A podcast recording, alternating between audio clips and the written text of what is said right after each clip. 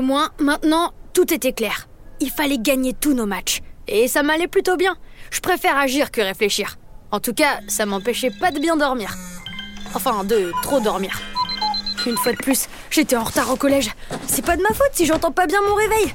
Bon, ça marcherait aussi mieux si ma mère me réveillait. Mais quand je me lève pour aller en cours, elle est toujours déjà partie au boulot.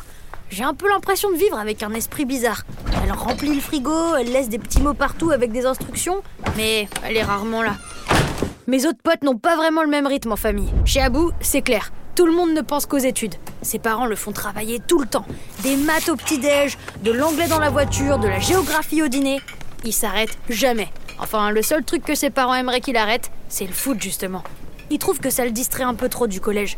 Pourtant, c'est le meilleur dans toutes les matières. Il a fait promettre à ses parents de venir le voir jouer au Parc des Princes un jour. J'espère pour lui que ça arrivera. Mais j'y crois pas trop. Chez Samir, son frère est tout le temps sur son dos. Il lui met une pression de dingue. Il a tellement envie de le voir devenir professionnel qu'il veut tout le temps l'entraîner. Même quand il range la vaisselle ou qu'il jardine, son frère lui lance des trucs à la figure pour tester ses réflexes. Quand c'est des serviettes, ça va. Mais quand il fait ça avec des couteaux, j'ai un peu peur pour mon pote. Et enfin, chez Johan, c'est alternatif. Lui aussi, ses parents sont divorcés. Moi, je vois jamais mon père, je l'ai jamais connu. Et ma mère, je la vois pas beaucoup non plus, même si j'habite avec elle. Avec Johan, on dirait que la vie de ses parents tourne autour de lui. Quand il est chez sa mère, elle fait tout pour lui faire plaisir. Et chez son père, c'est encore mieux. C'est son plus grand fan. Il faut aussi dire que son père, c'est un dingue du PSG. Il est abonné au parc depuis des années. Il collectionne tous les maillots.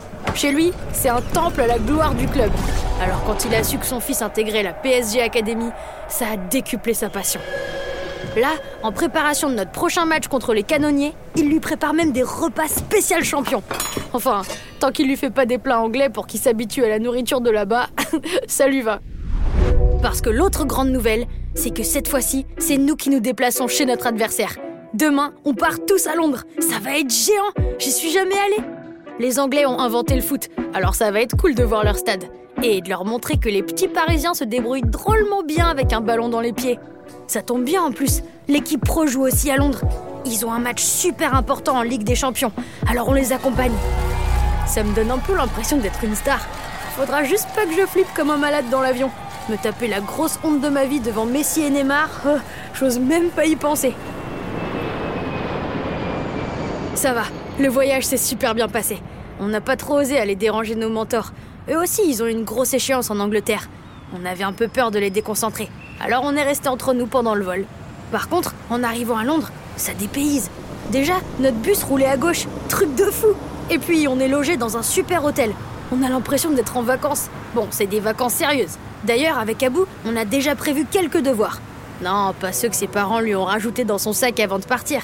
Ce soir, c'est l'entraînement des canonniers. On a prévu d'aller les observer pour peaufiner une petite tactique. Après tout, ce match, on va le gagner. Alors il faut mettre toutes les chances de notre côté.